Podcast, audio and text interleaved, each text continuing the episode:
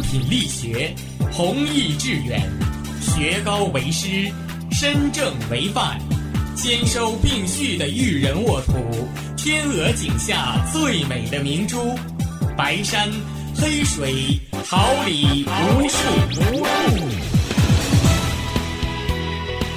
您正在收听的是哈尔滨师范大学广播电台，用声音技术生活，让声音雕刻未来。用声音记录生活，让声音雕刻未来。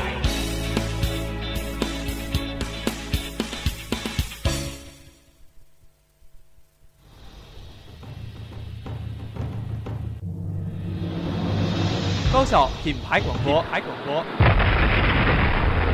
调频七十六点二兆赫，哈尔滨师范大学广播电台。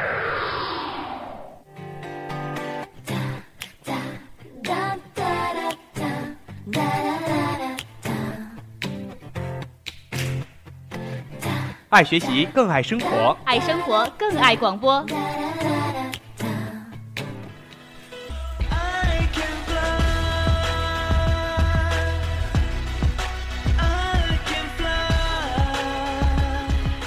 让起你的年华，让生活充满魅力，让幸福触手可及。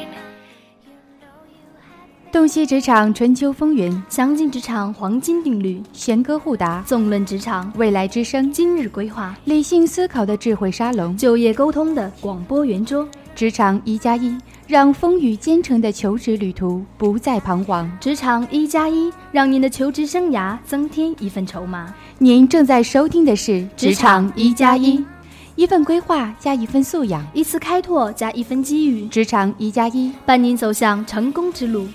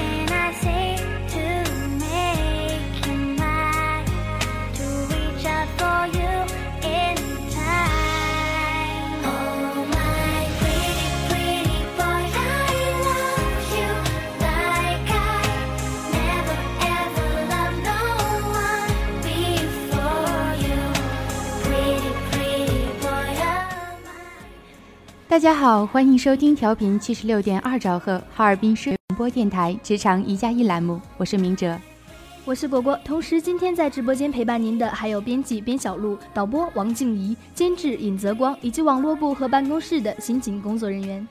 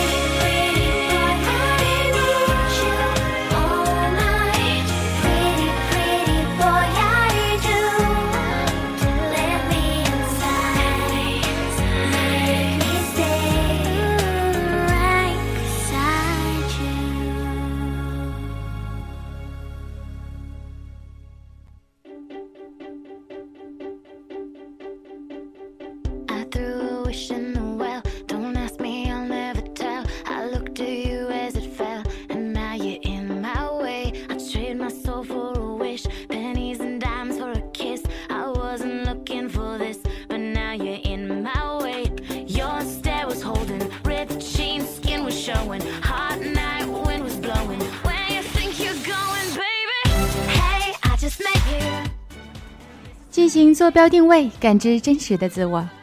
进行坐标定位，破晓职场的迷茫。考研还是不考研，是无数迷茫的我们一直困扰的。但无论你是真的想要搞研究，还是只是跟风，在决定考研之前，最好要问问自己为什么要考研：为换专业，还是为拿个高点的学历？还有，如果要考研，要选择哪个学校、哪个专业才最有利？今天我们将为大家重点介绍考研的专业选择问题。大家都经历过高考这一阶段，在高考填报志愿时，大部分考生选择学校和专业都带有一定的盲从性，基本上由家长或者老师做主。而经历过本科阶段的学习，在准备考研时，我们应该清楚自己真正需要的是什么，又该怎么去做。有的同学对自己现在所学的专业很感兴趣，认为应该更加深入的学习研究，从而增长自己的才干。有的同学在上大学时根本不喜欢所学的专业，很想借助考研这个机会换一个专业，从而可以在自己更感兴趣或者对自己更有前途的方向求得更好的发展。还有许多同学主要考虑的是提升学历，以便将来能够找到更好的工作。So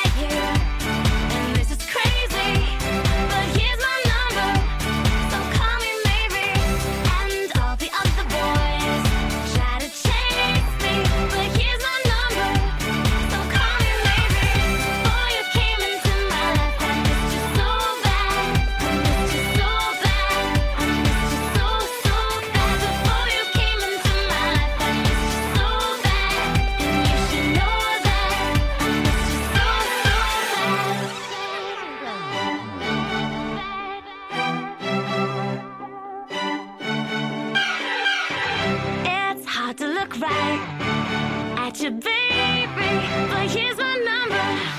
So call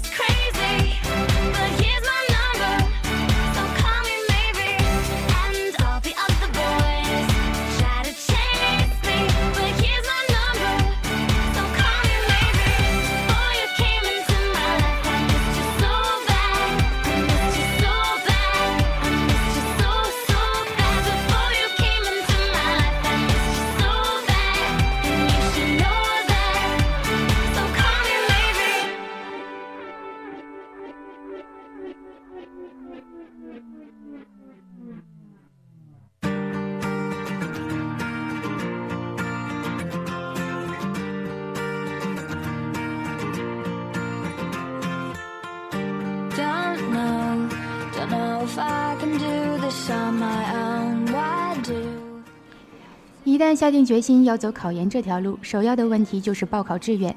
理性而科学的选择学校和专业是考研成功的第一步。在选择报考的学校和专业时，考生应该结合自身的意愿、条件以及将来自己的发展方向来考虑好考研志愿。毕竟，专业的确定在很大程度上会决定我们未来的职业和前途。报考志愿的决策可以分解为两个基本步骤：形成专业选择意向，综合考虑确定报考单位。专业和招生单位的不同搭配，就形成了报考的四种基本模式：本专业本校报考、本专业跨校报考、跨专业本校报考、跨专业跨校报考。不同报考模式，复习费复习备考的工作量和难易程度是不同的。在报考阶段，首先应该按照社会上的一些评价以及招考人数、录取难度等标准，理性的选择最适合自己的专业。教育部一九九六年公布的研究生专业近四百个，可谓名目繁多。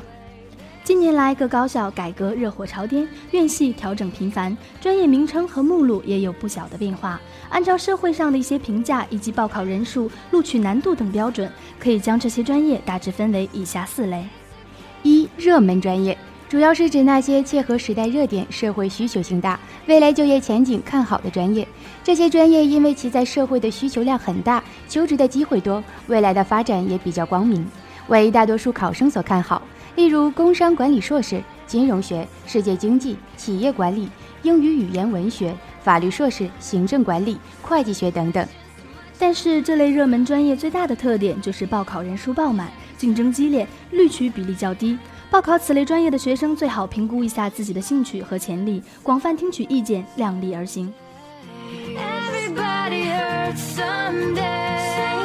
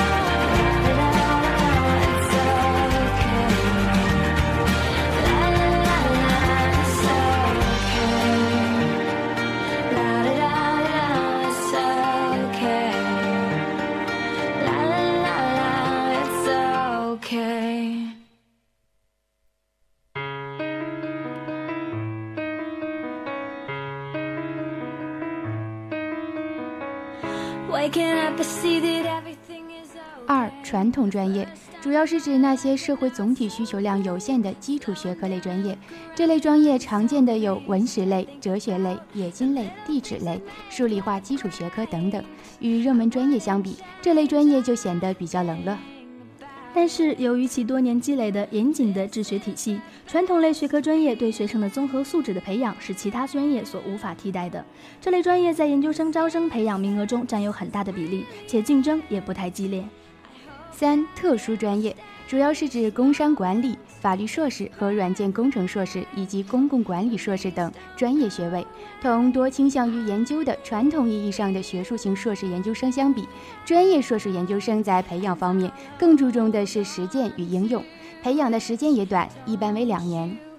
工商管理硕士招生考试相对独立，因为培养方向主要是在应用方面，因此特殊专业硕士的专业课水平要求较浅，更多的是考一些主要课程的基础知识。虽然特殊专业硕士招生学校数目相对少，但一般招生量较大。对于一些跨专业考试的考生来说，似乎报考特殊专业硕士更合适一些，至少可以在专业课上不被科班出身的考生拉得太远。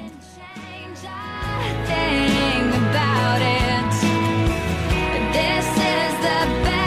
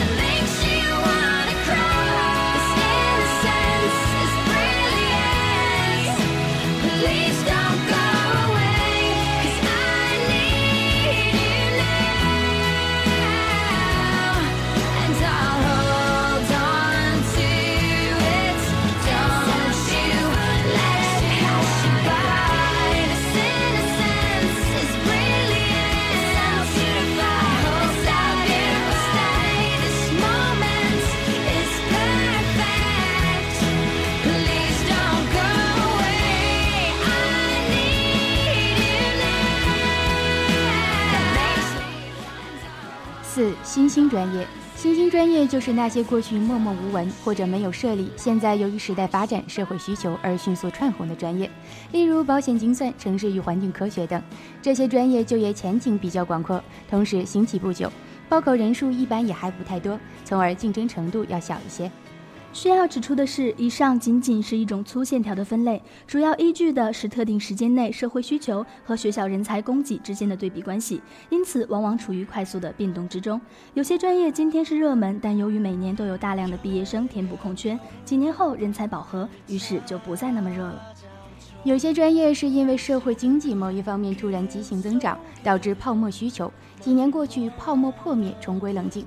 例如前几年房地产人才需求，还是有些专业现在已经很冷，是因为社会需求受整体经济发展水平的局限，还没有被开发出来。可能将来某个时候就会热起来。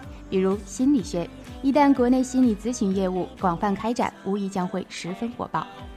其次，要正确判断专业的冷热，结合自身特点，扬长避短，选一个真正适合自己的专业。选择专业和学校是考验能否成功的关键。由于时间关系，就跟大家介绍到这里。真心希望大家能够顺利并迅速的做好选择，然后为之拼搏。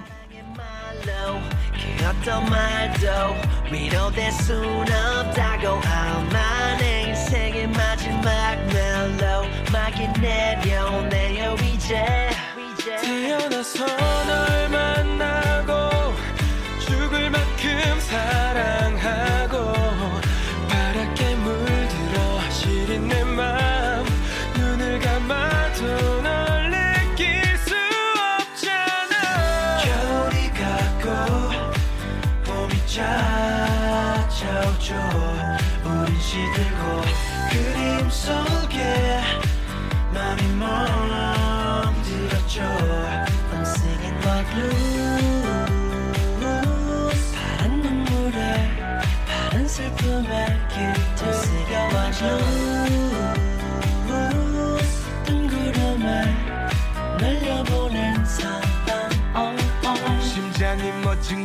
같아 전쟁이 끝났고 그곳에 얼어붙은 너와 나 내 머릿속 새겨진 트라우마. 이 눈물 마르면 촉촉히 기억하리 내 사랑. 괴롭지도 외롭지도 않아. 행복은 다 혼잣말. 그 이상의 복잡한 건 못 참아. 대수롭지 아무렇지도 않아. 될수 없는 방황. 사람들은 EQ，你 E 的情商带你走进人际交往的最高顶峰；IQ，你的智商与你携手进入专业的绝高境界。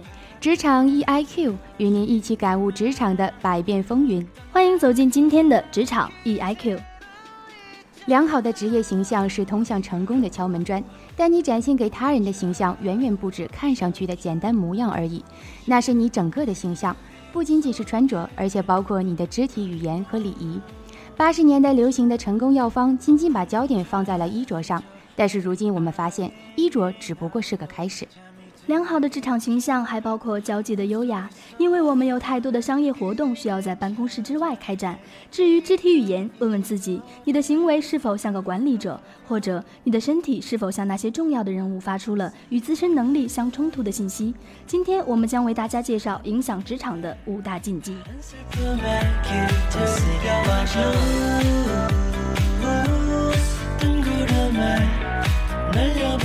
singing my blues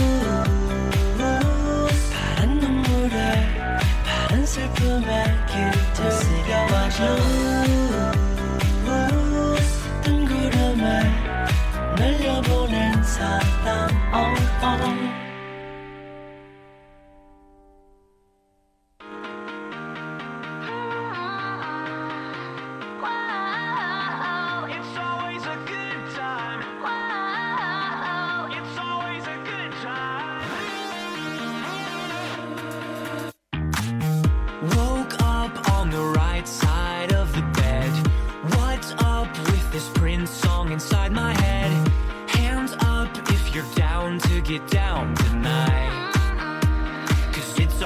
a good time. Slept in all my clothes like I didn't care. Hopped into a cab, take me anywhere. I'm in if you're down to get down tonight. Cause it's always a good time. Good morning, good night. I wake up at twilight. 一脸红， 虽然脸红让你看起来甜傻可爱，但它也传达了你不成熟和不坚定的心态。因此，当你感到脸红的时候，别太在意，继续做你该做的事。你越是在意你发着的脸颊，你就越容易给人留下不好的印象。二、哭泣，在工作时哭泣不但使你显得脆弱、缺乏自制力，而且让人怀疑你会破坏公司形象。在工作时玩哭泣游戏，输的永远是你。在你的老板面前，如果你为与工作有关的事而哭泣，这表明你不具备对付工作压力的能力。在工作时，哭泣不但使你显得脆弱、缺乏自制力，而且让人怀疑你会破坏公司形象。所以，除非你甘愿老板把你当做一压击垮的弱者，而不是出色的员工，你应该学会控制情绪。三、言语敷衍，嗯、呵等装饰词只能说明你犹豫不决、紧张而缺乏智慧。你的语言是他人判断你的重要依据之一，你说话的方式告诉别人你的智力与整体能力。因此，你要知道，如果你说话时喜欢嗯呵这那，你的语言会把你带出事业成功的圈子。最大的职业陷阱之一，就是在工作中频繁使用嗯呵这等装饰词。四、着装，不成功的着装所传达给老板的唯一信息是：重要的任务不能放心交给你去做，你应该为你希望做的工作选择着装，而不是为你已有的工作着装。一般来说，你在上班时应该配一套较为正式的服装，不要穿很多饰边的衣服。你应该希望你的同事们把注意力集中在你的想法上，而不是你那紧身背心的穗子上。但是，想要树立完美的职业形象，只是穿上完美的衣服还远远不够，不合适的发型和化妆照样会损害你的职业形象。Oh, oh, oh,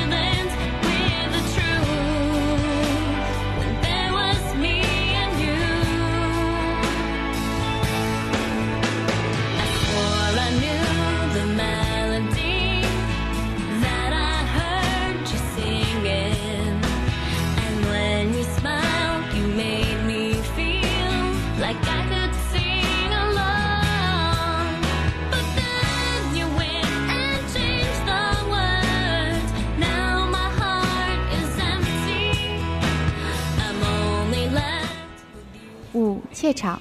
当你表现出怯场，就是在告诉老板，你缺乏最基本的职业技巧。语言训练教师王平说：“摆脱怯场的关键是要意识到，怯场只不过是多余的能量，没处用。就像早已经开了水的壶一样，你需要想法子重新支配过剩的精力。建议你在公开发言之前做些体育活动，比如散散步、跳跳绳。”专家认为，充分的准备是降低紧张情绪的有效措施。在做重要的会议发言前，应该做什么呢？临阵磨枪，把你要讲的关键问题列下来。在正式发言前彩排，应该是习惯成自然的事。但是你会吃惊地发现，有多少次这一必要的步骤被忽略了。所谓形象，当然需要与你的个人紧密结合，其中最重要的当然是要体现出你在个人领域的专业性。人们往往以为形象就只是指发型、衣着等外表的东西，实际上，现代意义的形象包括仪容、仪表以及仪态三个方面，其中最为讲究的是形象与个人地位的匹配。一个好的形象不光是把自己打扮成多么美丽英俊，最主要的是要做到自身发型、服饰、气质、言谈举止与个人、场合、地位以及性格相吻合。不够专业化的形象都会让人认为你不适合你从事的职业。最好事先了解行业和企业的文化氛围，把握好特有的办公室色彩，谈吐和举止中要流露出与企业、个人相符合的气质。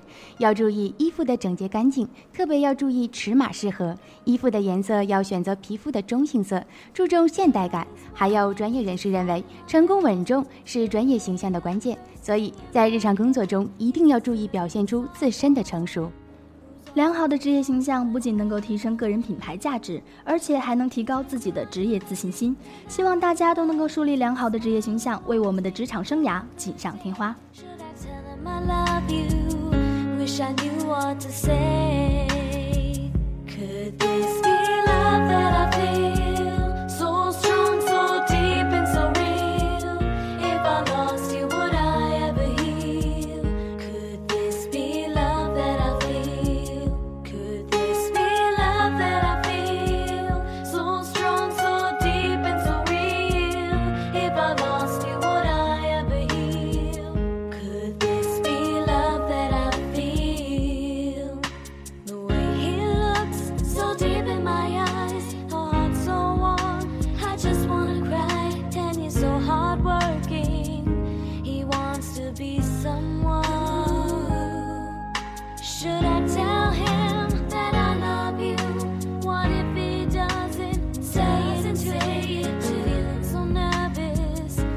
such a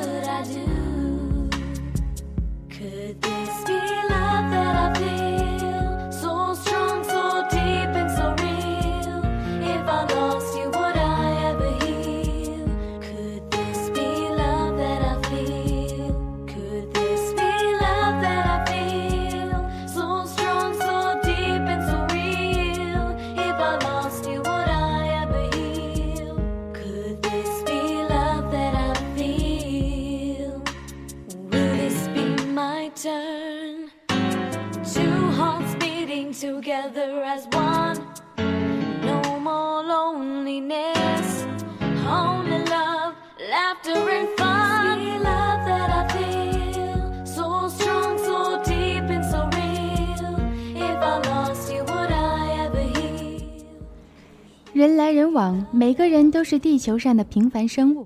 潮起潮落，每个人都有着不尽相同的命运。走进成功人士，透析成功的背后。走进成功人士，汲取智慧的力量。他是中国著名的企业家、投资家，是全球二十五位最有影响力的商界领袖之一。两千年一月被《财富》杂志评为亚洲最佳商业人士，曾被评为中国经济十年商业领袖。两千年被中国中央电视台评为中国经济年度风云人物。他就是曾任联想控股有限公司董事长、联想集团有限公司董事局主席的柳传志。今天，让我们一起走进这个最佳商业人士的人生传奇，感悟他的精神财富和人性魅力。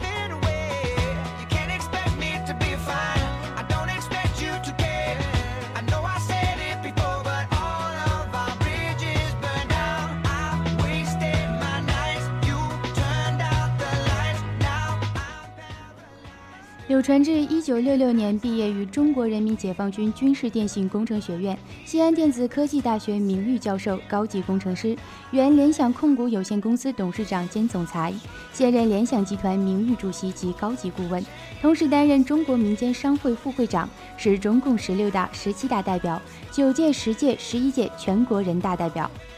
二十多年来，柳传志致力于高科技产业化的探索和实践，不断引领企业开展自主创新，走出了一条具有中国特色的高科技产业化道路，使联想集团的技术实力和市场份额都跻身世界同行的前列。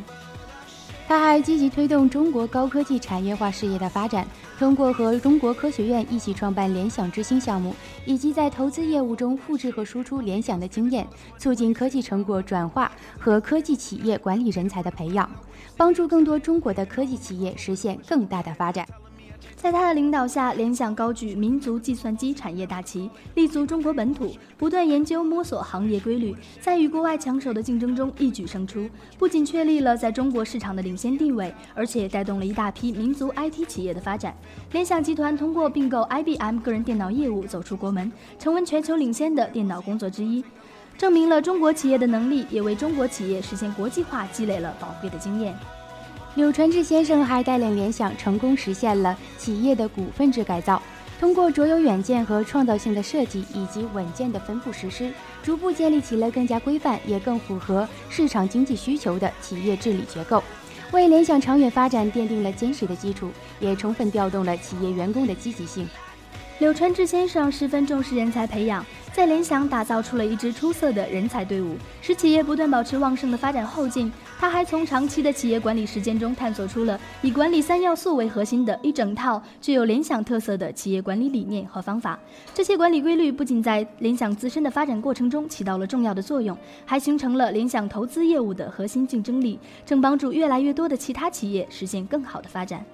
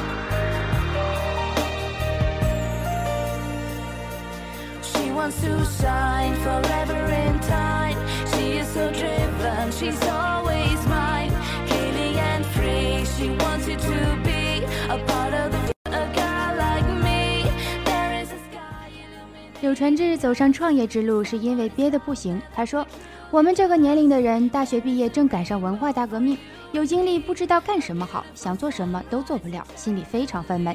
突然来了个机会，特别想做事。科学院有些公司的总经理回首过去，总喜欢讲他们从前在科研上有多有成就，是领导硬让他们改行的。我可不是，我是自己非改行不可。”柳传志开始的时候已经四十岁了。如今的柳传志已经更像是位投资家，而不仅仅是个企业家了。在今年年初北京大学的奥运影响讲坛上，当大家都期待他多谈谈联想集团收购 IBM PC 后的未来之路时，他却话锋一转，大谈特谈起他的投资业务了。在联想控股旗下的五家公司中，联想集团和神州数码仍然专注于 IT 领域，而另外三家则有着浓郁的投资烙印。他们分别是做房地产的融科置地、做风险投资的联想投资和做并购投资的弘毅投资。在今年一月底，柳传志曾携三家公司的当家人集体亮相，并旗帜鲜明地提出了2010年的发展目标。弘毅投资的情况也相当不错，共筹集了三期，总规模达八点零七亿美元的基金，已经投资了将近十家企业。其中，中国玻璃已经在香港交易所上市，如今先生药业又在全国最大的纽交所上市。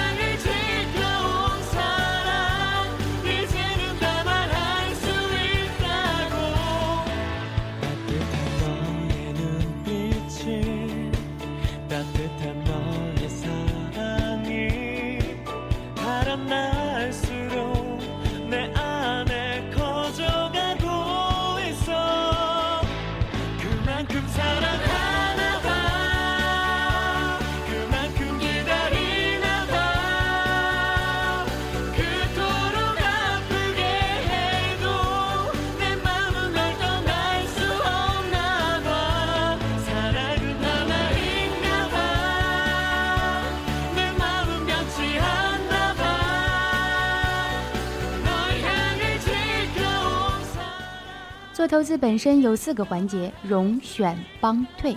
如果做过实业的话，就会在选帮两个方面有独到的优势。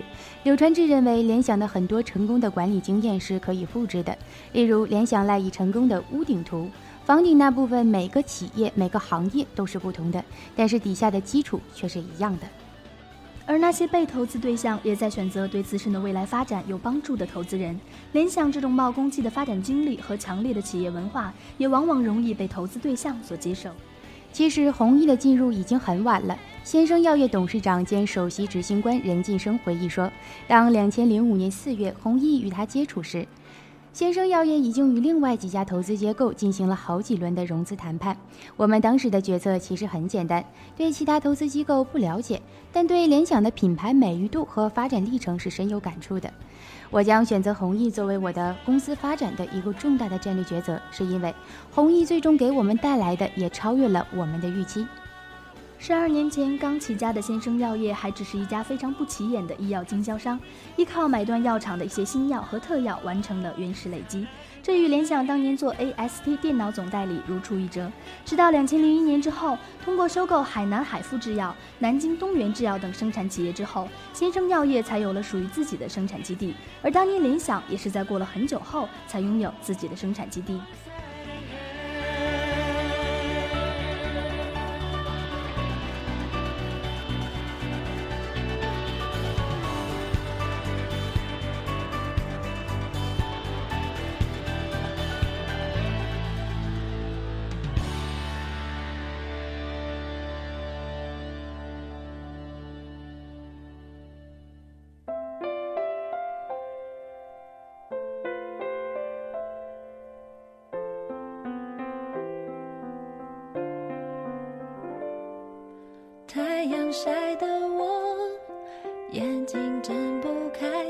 你的好脾气。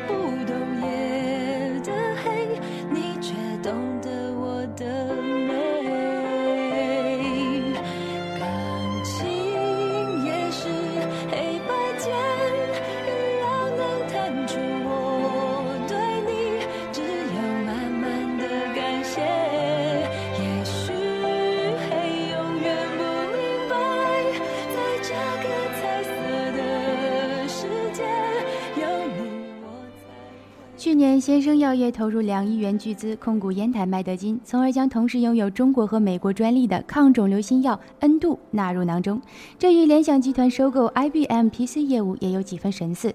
先生药业的成长其实也能够用“冒功绩”三个字来概括。作为中国企业界的标志性人物，柳传志在联想二季度业绩发布会现场一露面，便引起一片热烈掌声。柳传志称，几个月前就萌生退役，并不失落。柳传志称，新帅杨元庆日趋成熟，以及集团业绩大幅改善是两大因素。联想两千零九年业绩受金融危机影响而大幅下滑，柳传志重新出任联想集团董事长。此后仅仅两个月，柳杨组合力挽狂澜，成功扭亏。不仅 PC 业务发展势头强劲，还全面进入了移动互联网领域。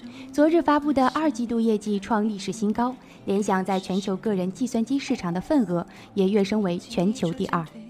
好了，听众朋友们，今天的这场一加一就要跟您说再见了。节目最后再次感谢办公室以及网络部辛勤工作的同仁们，感谢各位对我们的关注，我们下期节目再见。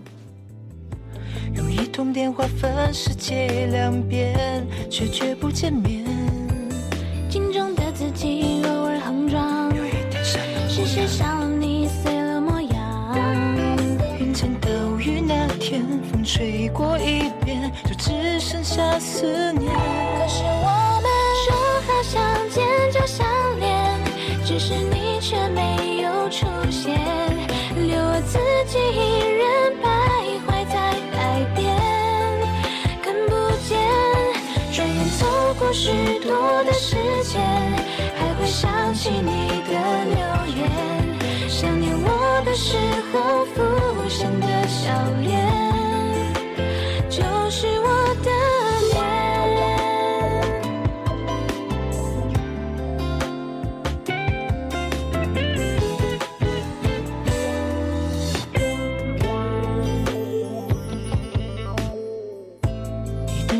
对我都很特别，名字叫无言。用一通电话分世界两边，却绝不见面。